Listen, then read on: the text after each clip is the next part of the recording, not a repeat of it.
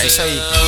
Estúdio FM, já estamos com o Frank ao vivo na linha e já já ele entra para conversar com a gente e nos dar uma entrevista muito bacana, né? Ele que é um cara super cultural, né? Lá de Porto Alegre e vai ser muito legal a entrevista com ele aqui, viu? Após a nossa vinheta de entrada. Segura aí.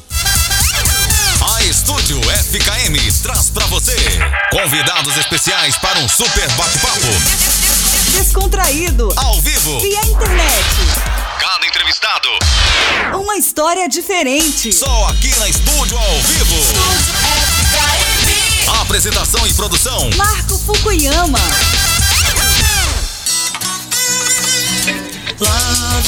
É isso aí, que legal, né? É sempre um prazer receber os artistas brasileiros aqui na nossa programação, como por exemplo Frank, né? O Frank Jorge de Porto Alegre, que fez parte de várias bandas e vai estar contando um pouquinho da vida é, profissional de músico e sua a, carreira aqui, né? É isso aí, já está ao vivo. Muito boa noite, Frank. E está Opa. falando contigo aí com a Estúdio FKM. Alô? Oi, é só um pouquinho Tá na ouvindo? entrada, a entrada que falhou aqui por causa do WhatsApp, mas é por causa Falhou? da conexão, mas tudo bem. Tá, eu vou me movimentar aqui um pouco. Beleza. Não, eh, eu dizia que é um. Que é um pra- tá me ouvindo bem agora? Sim, sim, estamos ouvindo bem. Tá. Não, é um grande prazer estar falando com a Estúdio FKM e, obrigado pelo convite. Muito bom a gente poder conversar um pouco, eu contar um pouco do, do que, que eu ando fazendo e como estão as coisas por aqui. Vai ser um grande prazer essa Que bacana, entrevista né? contigo. Que bacana. Principalmente, né, Frank, porque acredito que muitos brasileiros aqui no Japão ou em outros lugares do mundo é, conhecem, assim, tipo Porto Alegre, porque tem o, o Humberto de Engenheiros e tal, mas desconhece outras bandas, né? Desconhece outros artistas da Sim. região, né? Então, por isso que é sempre a gente trazer os artistas ao vivo, né? Para falar um pouco do trabalho para o Claro. pessoal conhecer, né? Com certeza. É, na verdade, o, o Rio Grande do Sul, sendo um povo muito misturado, né? Tem seja imigrantes ah, alemães, italianos, tem etnia negra, tem gente de todos os lugares do mundo no- nessa mistura de, de- de etnias no Rio Grande do Sul. Se tornou um povo, né? Muito cultural, muito musical, né? E isso é bacana, né? Além do tu citaste aí o Humberto Gessinger, né? Mas tem na música tradicional tem o Teixeirinha, que já faleceu, o Jaime Caetano Brown, tem o, hum, o, o- gaitista Renato Borghetti, é um cara muito ativo, circula muito pelo, pela América Latina, pelo mundo de modo geral. Tem muitos talentos no Rio Grande do Sul, né? Eu, eu tenho essa, essa clareza, assim, né? Que em alguma medida, sendo o estado mais ao sul do Brasil, nem sempre os artistas daqui circulam muito por outros estados, né? Mas é, é muito bacana, é um, é um lugar que valoriza bastante assim a, e fomenta a cultura né, no Rio Grande do Sul. Com certeza. Em primeiro lugar, quero te agradecer pela presença também e a sua disponibilidade, né? é, em participar né, do programa Estúdio ao Vivo e agradecer aos nossos parceiros, a Miriam Smiley e a MSJ Produtora, que foi a, a ponte entre a Estúdio FM e o Frank, né, Frank? Claro. Pô, um prazerzão. Eu agradeço, claro, né, a tia Miriam que proporcionou esse contato entre a gente. E, é isso, estou aí à tua disposição para se quiser É, conversar. MSJ Produtora quer, quer divulgar o seu- a sua banda? Você tem banda, por exemplo? Estou fazendo uma propaganda aqui. É, banda mais ainda. A, a sua banda ainda não deslanchou? Procure a MSJ, é MSJ, né? Produtora, né? E boa Isso. sorte.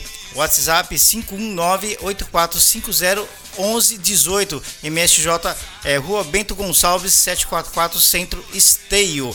Também, né, no Facebook e no Twitter, msj.produtor@gmail.com, né? Também você pode encontrar no Facebook ou no Twitter aí, beleza? E é, então, Frank, eu passei a, a- a ter contato e conhecer mais os artistas do Sul, né? Através da Miriam, né? Inicialmente da Miriam, depois também veio o, o, o Educar, né? Que também já participou. Então veio outros artistas também e agora você, um grande artista com a gente aqui participando do nosso programa Estúdio ao Vivo. Muito prazer e estamos aí ao vivo para todo mundo via internet e para a galera aí do Japão que esteja ouvindo aí, né? Muito obrigado, viu? Pô, um prazer é meu, né? Ainda mais sabendo, pô, um grande, outro grande artista aí que eu também conheço de muita longa data, né? O, o Educar, então, muito bacana, muito bacana saber de tudo isso. Com certeza, ele foi um dos pioneiros aqui com a gente também, né? Foi muito legal, muito bacana e tô feliz legal. mesmo, muito legal. É, você é multi-instrumentista, cantor, compositor, escritor e professor. De onde veio tanto talento, Frank?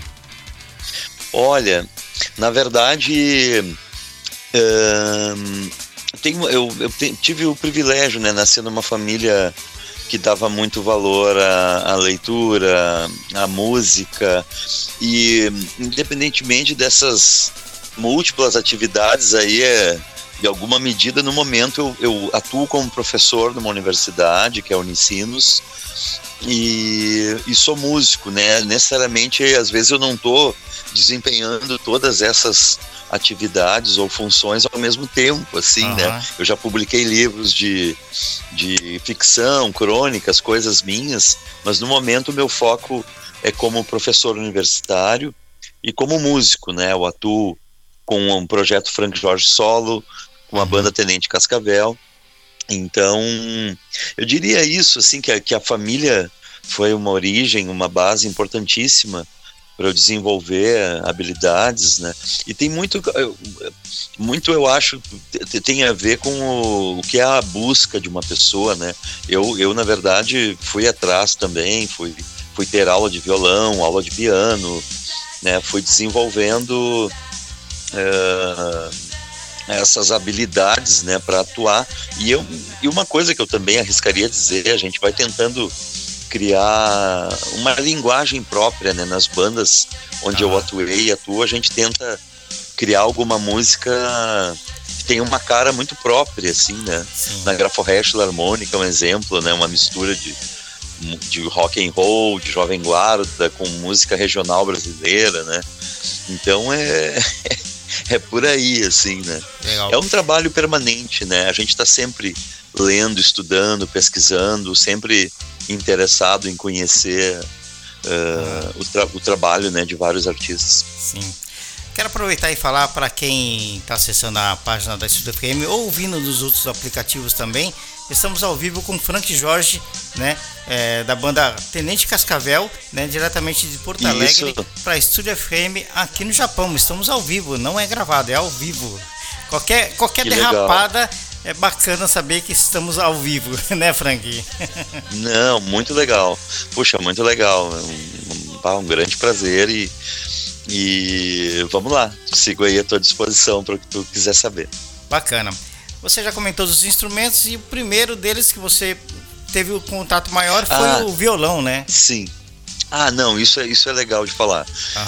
Eu, na verdade, como, como eu te disse, eu, eu sendo eu tendo uma família numerosa, né, muitos irmãos, irmãs, todo mundo ouvia música em casa, né, mas ninguém tocava um instrumento. Uhum. E eu tendo lá um instrumento, um violão meio parado, assim, eu acabava inventando de tentar tocar, mas não saía grande coisa. Uhum. Daí até que eu comecei a ter aula de violão com um amigo de uma irmã, né, um amigo de uma das minhas irmãs começou a me dar aula e ele era um professor muito interessante, assim, muito é, um aficionado por bossa nova, por jazz, e eu tava ali naquela fase.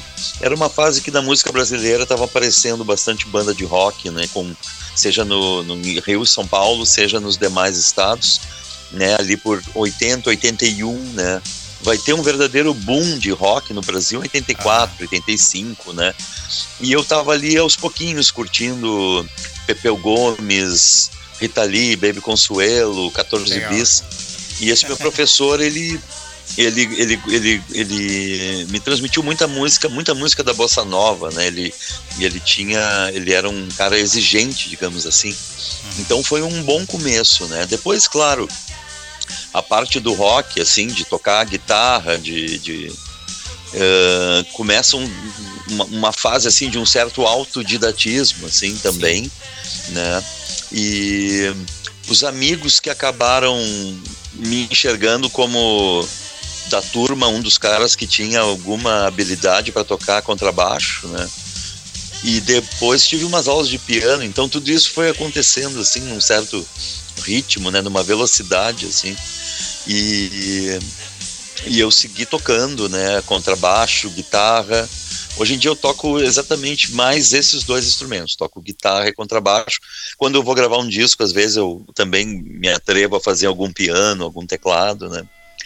E é, é, é por aí, assim. Às vezes em disco eu me arrisco na bateria também, mas não é um né? instrumento que eu tenha muita destreza, assim.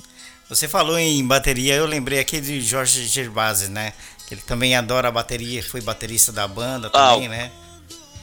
Sim, Carlos Gervasi, isso, isso. É, Carlos Gervasi, eu errei o nome, não foi? É Carlos Gervasi. É, Carlos, Carlos Gervasi, isso, ah, isso. Acaba fugindo da mente. E. Sim. Na década de 86, 86 eu era adolescente ainda. É, eu, é, a, ainda adolescente, você já tinha uma grande é, identificação com a leitura e a música, né? Eu também adoro leitura, né? E Exatamente. Como que é o seu dia a dia? Você, você como professor, você, claro, né? Você lê e estuda muito, né? Sim. Não, é, em 86 justamente era o período ali da minha virada dos 19 para os 20 anos de idade.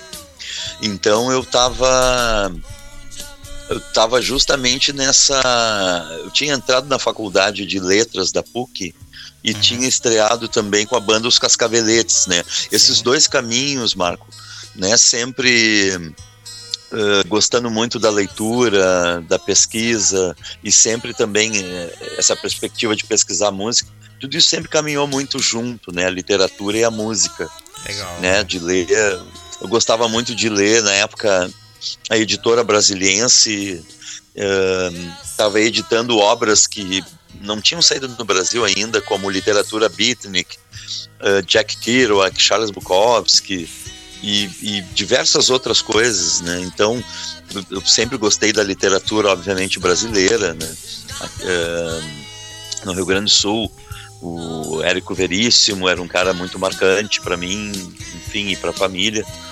E mas o bacana desse período ali dos 19 para os 20 anos, eu estava lendo e tomando contato com uma literatura, digamos assim, de, de contracultura, de literatura beatnik, né? Uh, que é algo que com o tempo adquire uma conotação pop, digamos assim, né? De cultura pop.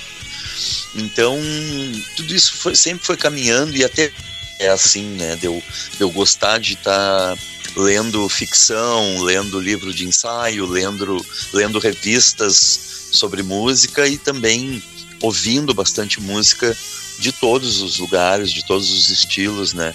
Tive recentemente, recentemente em Buenos Aires, na capital da Argentina, e tive a oportunidade de tocar, toquei junto com meu filho, tenho um filho chamado Érico, uhum. e daí foi uma experiência muito boa, né? A gente é, por mais que a gente esteja vivendo nessa né, essa naturalidade das plataformas de streaming, dos, das rádios web, que é uma coisa muito bacana, muito interessante de gerar conteúdo. Na Argentina ainda funciona bastante a questão da mídia física, né, de ter livros, né, uh, discos, né, isso é uma coisa que ainda é muito forte lá. Então eu realmente sigo sigo com essa mesma, né, eu, hoje eu tô com 52 para 53 anos, eu sigo com essa mesma, esses interesses não mudaram, né, eu sigo sempre muito atento, muito curioso em relação à, à leitura, em relação à música, né, Bacana. e isso eu acho que é, que é permanente isso aí, que dá uma, dá um, dá, né, dá, gera algo bacana, assim, de estar tá sempre inquieto, né. É isso que eu, isso que eu considero é realmente a cultura, né? Você tem a cultura mesmo, né? Sim. Isso que é legal. Sim, sim. Seja cultura até do ponto de vista de tradições, é, cultura local, cultura que o meu pai e minha mãe uh, eram afeitos, coisas que eles gostavam, né? Sejam uh, expressões culturais que a gente vai conhecendo, vai descobrindo, né? Aham, é um caminho bacana e permanente isso, né? A gente está sempre se abastecendo, reciclando informação, né? Eu, eu acho algo bem importante. Bacana. A sua primeira banda foi a banda Prisão de Ventre, né? Quem foram os integrantes? É, isso é, é, é, sobre essa banda tem duas coisas curiosas para dizer. A primeira Aham. é essa, né? Com esse Aham. nome, um nome, um nome irreverente que, que beira até. um- Alô? Oi. Pode falar. Alô? Cortou? Não. Não, não. Alô? Tá bem? Tá normal, tá Não, normal. é, é que era. Alô? Sempre tem um atraso Era muito. né? Deu uma atrás. Tá. Mas Não, tá era normal. muito comum nesse período ali, né? 83, 84, Aham, nós termos nomes esquisitos de bandas e a gente sim. botou esse nome. Essa banda foi a primeira que possibilitou que a gente fizesse gravações, que tocasse um pouquinho só no rádio, mas é uma banda que não fez muitos shows, né? Ela terminou em seguida, mas ela nos direcionou, digamos assim, para outras bandas, né? O Luiz Henrique Tchê Gomes, que- era do Prisão de Ventre, foi pro TNT. Eu acabei indo pro Cascaveletes. Em seguida, depois, o Marcelo Bir, que vai ser um dos, dos fundadores da Graforrest Harmônica. Então, o Prisão de Ventre, ele, ele não durou muito tempo, mas foi uma uma banda assim, uma plataforma, né, de lançamentos assim de, de, de integrantes para futuras bandas, né? Eu vou, eu vou começar a ter um- uma relação mais constante, né, mais profissional com a música quando eu passo a atuar nos Cascaveletes, né? Que daí era uma banda que em seguida gravou um número grande de músicas, Aham, lançou na época ainda fita cassete, sim. começou a tocar bastante no rádio, começou a fazer bastante show. Então foi o, o- depois do Prisão de Vento, o Cascaveletes foi a banda que que me ajudou a, a ter um entendimento, né, de como funciona, como funcionava o mercado, essa rotina, né, de ensaios, shows, gravações, né. Então esse início foi foi bem intenso, assim, foi algo é, algo de, de apre- a- a- tem um pouco de mesmo que a gente não fosse punk né no sentido mais estrito tinha Aham, muito de do it yourself assim né de, de aprender à medida que vai fazendo né Sim, sim. Inclusive, é por aí inclusive a próxima pergunta se remete a isso mesmo. E em seguida, é, você fez parte, né, como você acabou de falar, dos Cascaveletes, 86 e 89. Isso. É, Pere Lachais, né? Isso. 90 93. Perla Ju- Chess, aham. Júlio Reni Guitar Band, né? 91 a 2000, Isso. parece, né? É, Aham. Cowboys Espirituais, 98, 2002, é, Graforréia Filarmônica, 87, 2015 e atualmente Tenente Cascavel, 2008 a 2010, né? É, você atua, né? É, é eu, eu atuei no início do Dente Cascavel, eu saí e voltei pra banda ano, ano passado, né? Eu tô de Aham. novo tocando com eles quase há dois anos já, né? Com o Tenente Cascavel, que é uma banda que tenta uh, uh, manter né, a memória do repertório dessas duas bandas, do TNT e dos Cascaveletes. Aham. né? O Tenente Cascavel é constituído por dois integrantes do TNT, que é, que é o Fábio e o Tchê Gomes, e dois que foram do Cascaveletes, que é eu e o Luciano Albo. Né? E além de a gente man- tentar manter esse repertório ah, ativo, tocando ele ao vivo para quem não assistiu ou para quem assistiu e quer rever, a gente também está lançando materiais próprios no Tenente Cascavel, músicas autorais, né? Então é, é bacana, é bacana, bem bacana. Legal. É, e como foi para você ter um álbum reconhecido por todo o Brasil? O álbum Coisa de Louco e que teve uma canção regravada Ah, pela banda mineira Patufu, né? A música Sim. é, eu fiquei em dúvida se o nome da música era essa mesmo, Frank. Nunca dica, é isso mesmo de 80, 98? Isso, isso, exatamente. Eles gravaram, na verdade, esse esse cenário, Marco, aí do, do lançamento desse disco é nos anos 90, né, 94, 95, quando um grande amigo aqui do Sul estava morando em São Paulo, Carlos Eduardo Miranda, e ele constituiu um selo dentro da gravadora Warner, né, que era o selo Banguela. E a ideia justamente era fazer discos com bandas de diferentes estados do Brasil e com orçamentos baixos, mas viabilizando né, o lançamento do disco, o videoclipe, né, alguma apresentação em São Paulo. Né, o Miranda estava uhum. interessado em, em, em, dar uma renovada no que era o cenário de rock. Foi ele o responsável por lançar, então, bandas que ficariam bem conhecidas. Né, na época, o Raimundos, Raimundos. o Mundo Livre e a Graforé teve o disco foi muito bem recebido embora soasse e ainda hoje soa um disco meio estranho assim por mesclar como eu falei né ritmos regionais algumas escalas dissonantes uhum. é, rock jovem guarda uma mistura né muito grande mas ele foi bem recebido sim e a gente diferentemente de outras bandas a gente não chegou a a gente circulou por Rio São Paulo a outros estados, mas a gente não chegou a se mudar, né? Não chegou a morar e tentar focar um trabalho num período, né? A gente seguiu fazendo, digamos, a trilha sonora do lugar onde a gente mora, né? Uhum. Então, a banda, arrisco dizer assim, que a banda ficou não ficou tão conhecida, né? Mais conhecida, mais projetada por isso, assim. Mas é uma banda modestamente falando que é muito querida pelas pessoas, né? Pela sua identidade, pela sua irreverência, pelo seu jeito, né?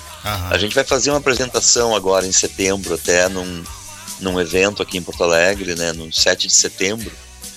E é muito curioso a gente voltar a tocar depois de um tempo umas músicas que realmente são um pouco estranhas, assim, elas seguem mais estranhas ainda, né?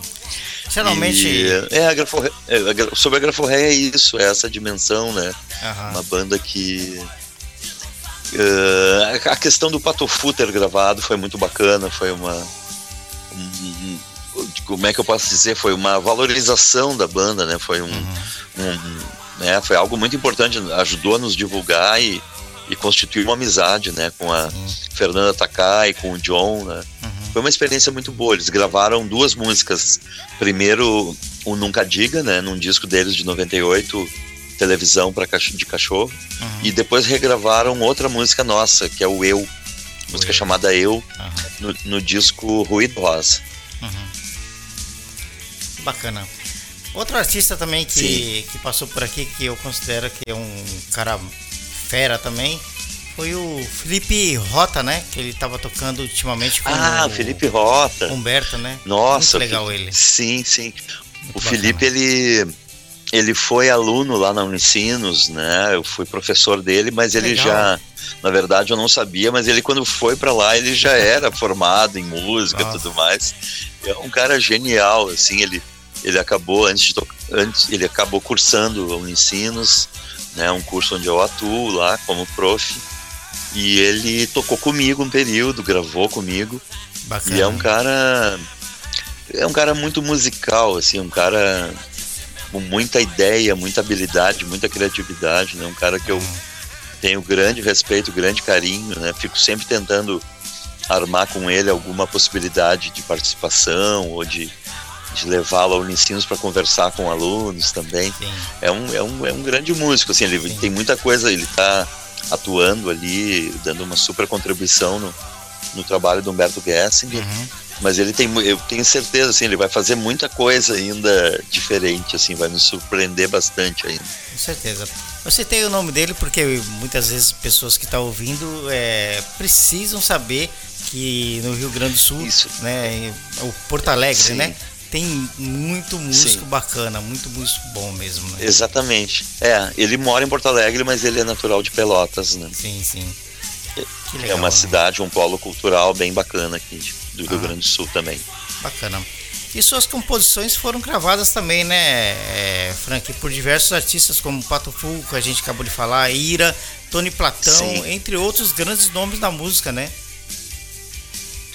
É isso, como eu te falei, né, o, o determinados artistas, bandas aqui do Sul, às vezes ficam não circulam tanto, digamos, no que seria um Hoje em dia, eu acho que tem produção cultural com intensidade em qualquer lugar, sendo central ou não, de acordo com o país, enfim.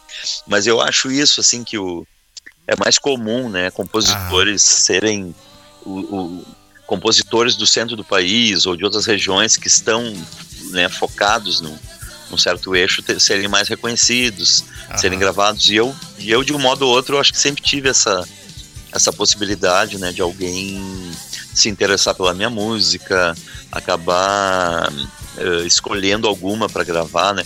Tony Platão era de uma banda chamada Ojeriza, né, do Rio de Janeiro, e ele ele uh, escolheu uma música lá pelas tantas, né, que é Vejo Você e Mais Nada, e um, o Vander Wildner, que é daqui do Rio Grande do Sul também, já gravou Amigo Punk, gravou Empregada, né, o Grupo Ira, né, de São Paulo, gravou O Homem de Neandertal, então são, são a gente fica super contente. Fora pode ter às vezes um artista ou outro que pode estar tá gravando tocando e a gente não está sabendo, mas eu sou muito eu sou eu fico muito agradecido, né? Tenho muita gratidão por quem tendo tantas músicas para escolher acaba escutando, né, um disco meu ou um disco de alguma banda que eu atuei e escolhe alguma canção, né, que eu compus ou alguma canção em parceria com alguém e grava, né? Eu acho muito legal isso, assim. Uhum.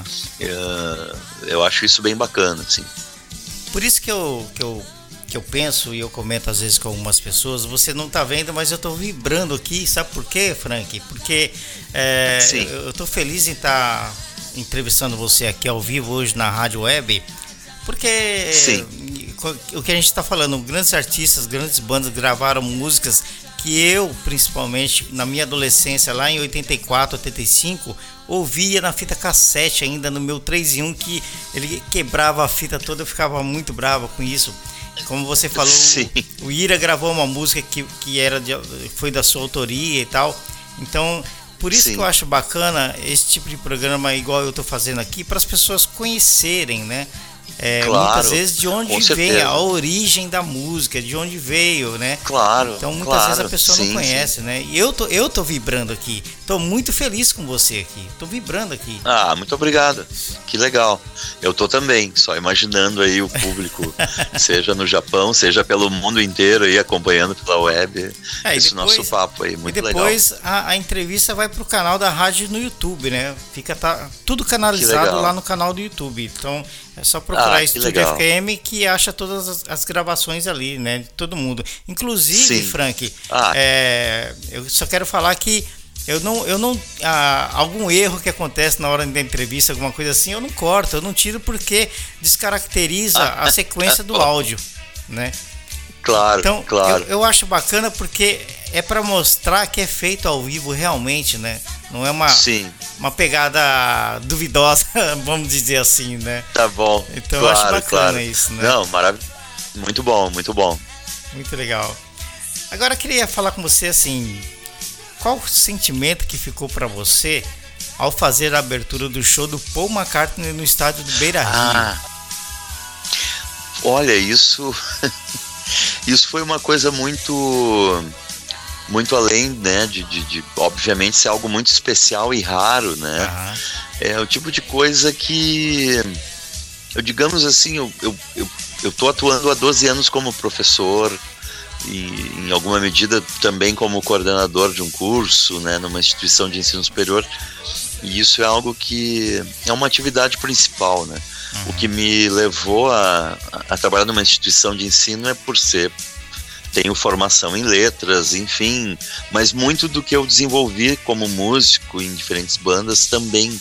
Então, de um modo ou outro, eu tô no dia a dia mais como músico e, e numa dessas me chega um WhatsApp né, de um produtor cultural da cidade me sondando se eu que que eu que que eu como eu enxergava a possibilidade de eu abrir o show do Paul McCartney. Uhum. E eu falei para ele, olha, eu tô aqui numa sala preparando, me preparando para entrar numa sala de aula, tipo, uhum. eu não é bem assim, como é que eu, que que eu vou dizer, né? Tipo Você assim, não tava nem imaginando, nunca né?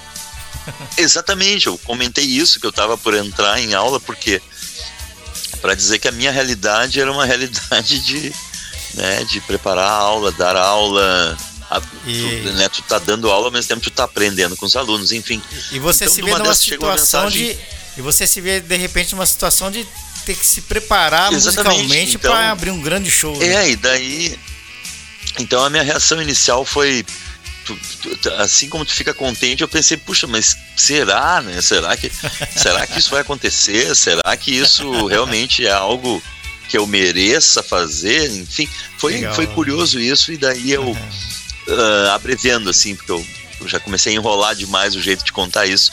Uh, um outro amigo que estava, digamos, no páreo para abrir, que era muito próximo, Luciano Albo, e é um cara que manjava muito de Beatles, de harmonizações vocais. Então eu convidei ele para abrir comigo, porque o, essa pessoa que me acessou né, é que teve uma, teve uma etapa de seleção, assim. Tanto eu como outras duas, três atrações daqui da cidade estavam cogitando, cobiçando abrir esse show.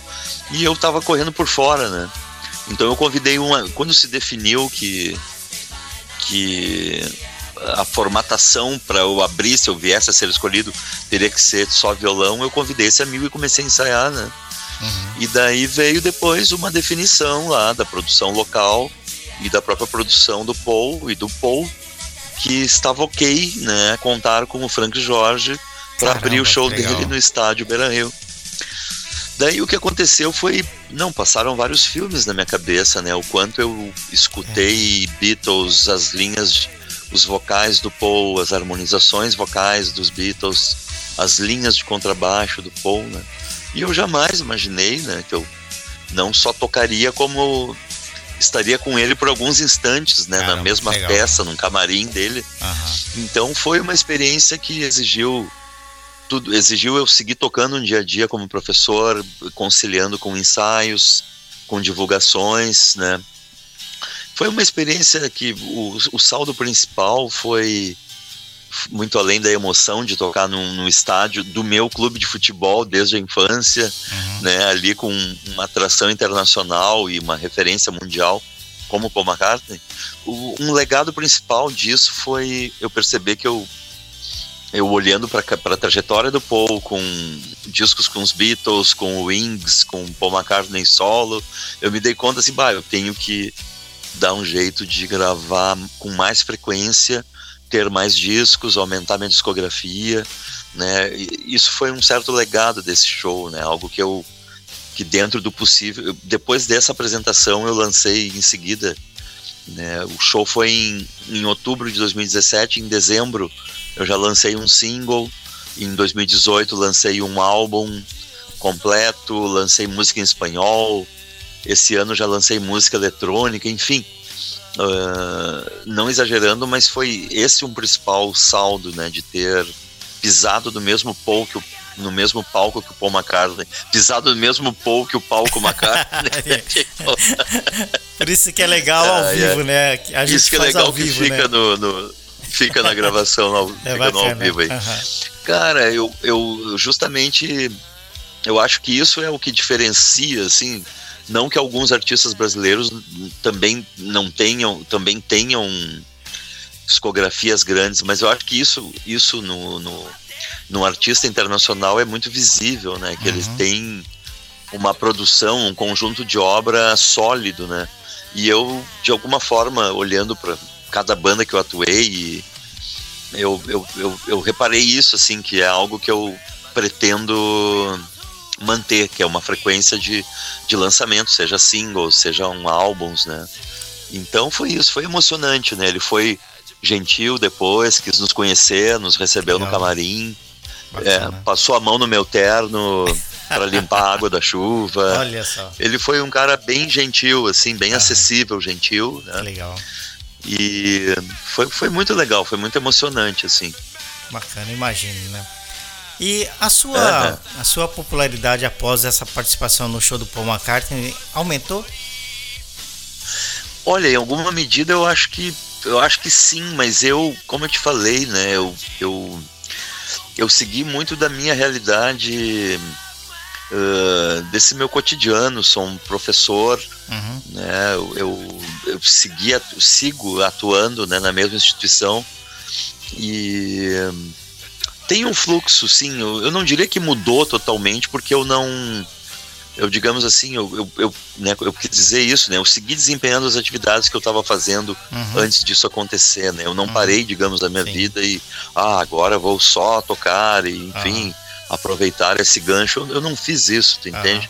Eu segui tocando uh, com, com bandas, com amigos, sigo fazendo shows.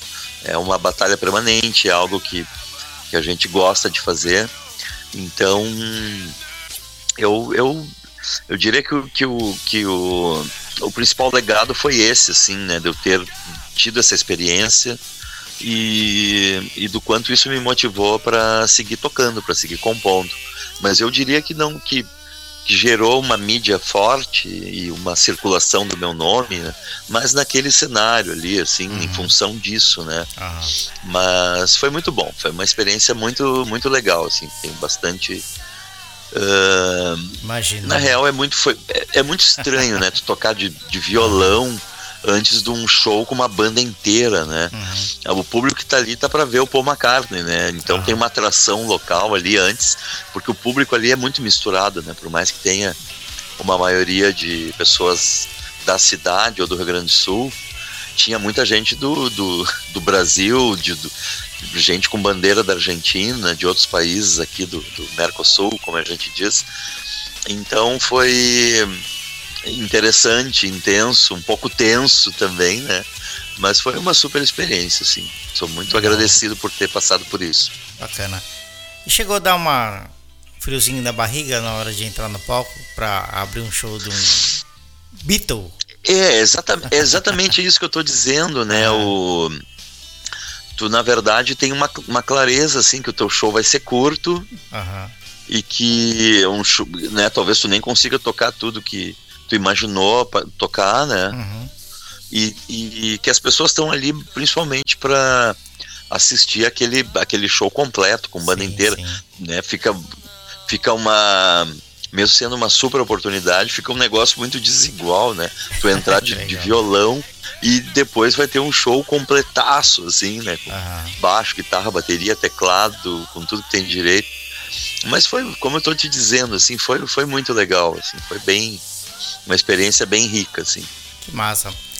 Muito bem, estamos ao vivo com Frank Jorge, diretamente de Porto Alegre. Ele que é formado em letras pela PUC, é, radialismo pelo SENAC, especialista em docência no ensino superior pela Unicinos né? Mestre em Ciências da Comunicação pela Unicinos, atualmente é coordenador e professor do curso te tecnológico de produção fonográfica Unicinos. Né? Isso aí. Você tem um belíssimo currículo, viu? Muito bacana. Pô, obrigado.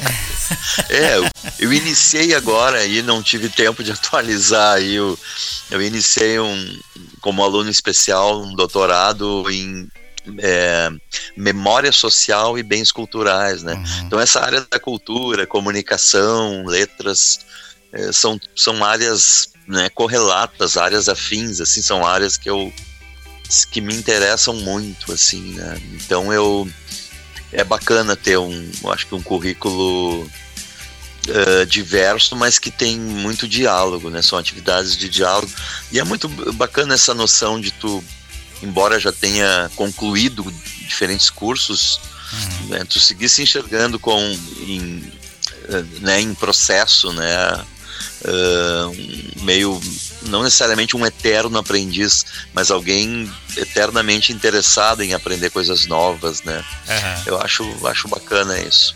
Para mim é que tenho, eu tô pensando comigo, para mim que tenho a web rádio, que tento divulgar o trabalho dos artistas brasileiros aqui no Japão e no mundo via internet, é, poxa, é, uma, é até uma aula, eu acredito, né?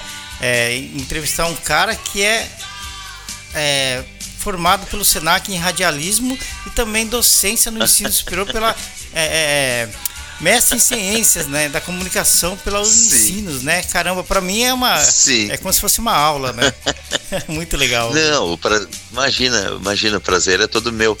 Na verdade, é, como eu falei, né, eu acho que cada aprendizado, cada texto, cada aula com um professor de um desses cursos que eu fiz, né? Cada leitura, cada troca com colegas, tudo isso sempre agrega, né?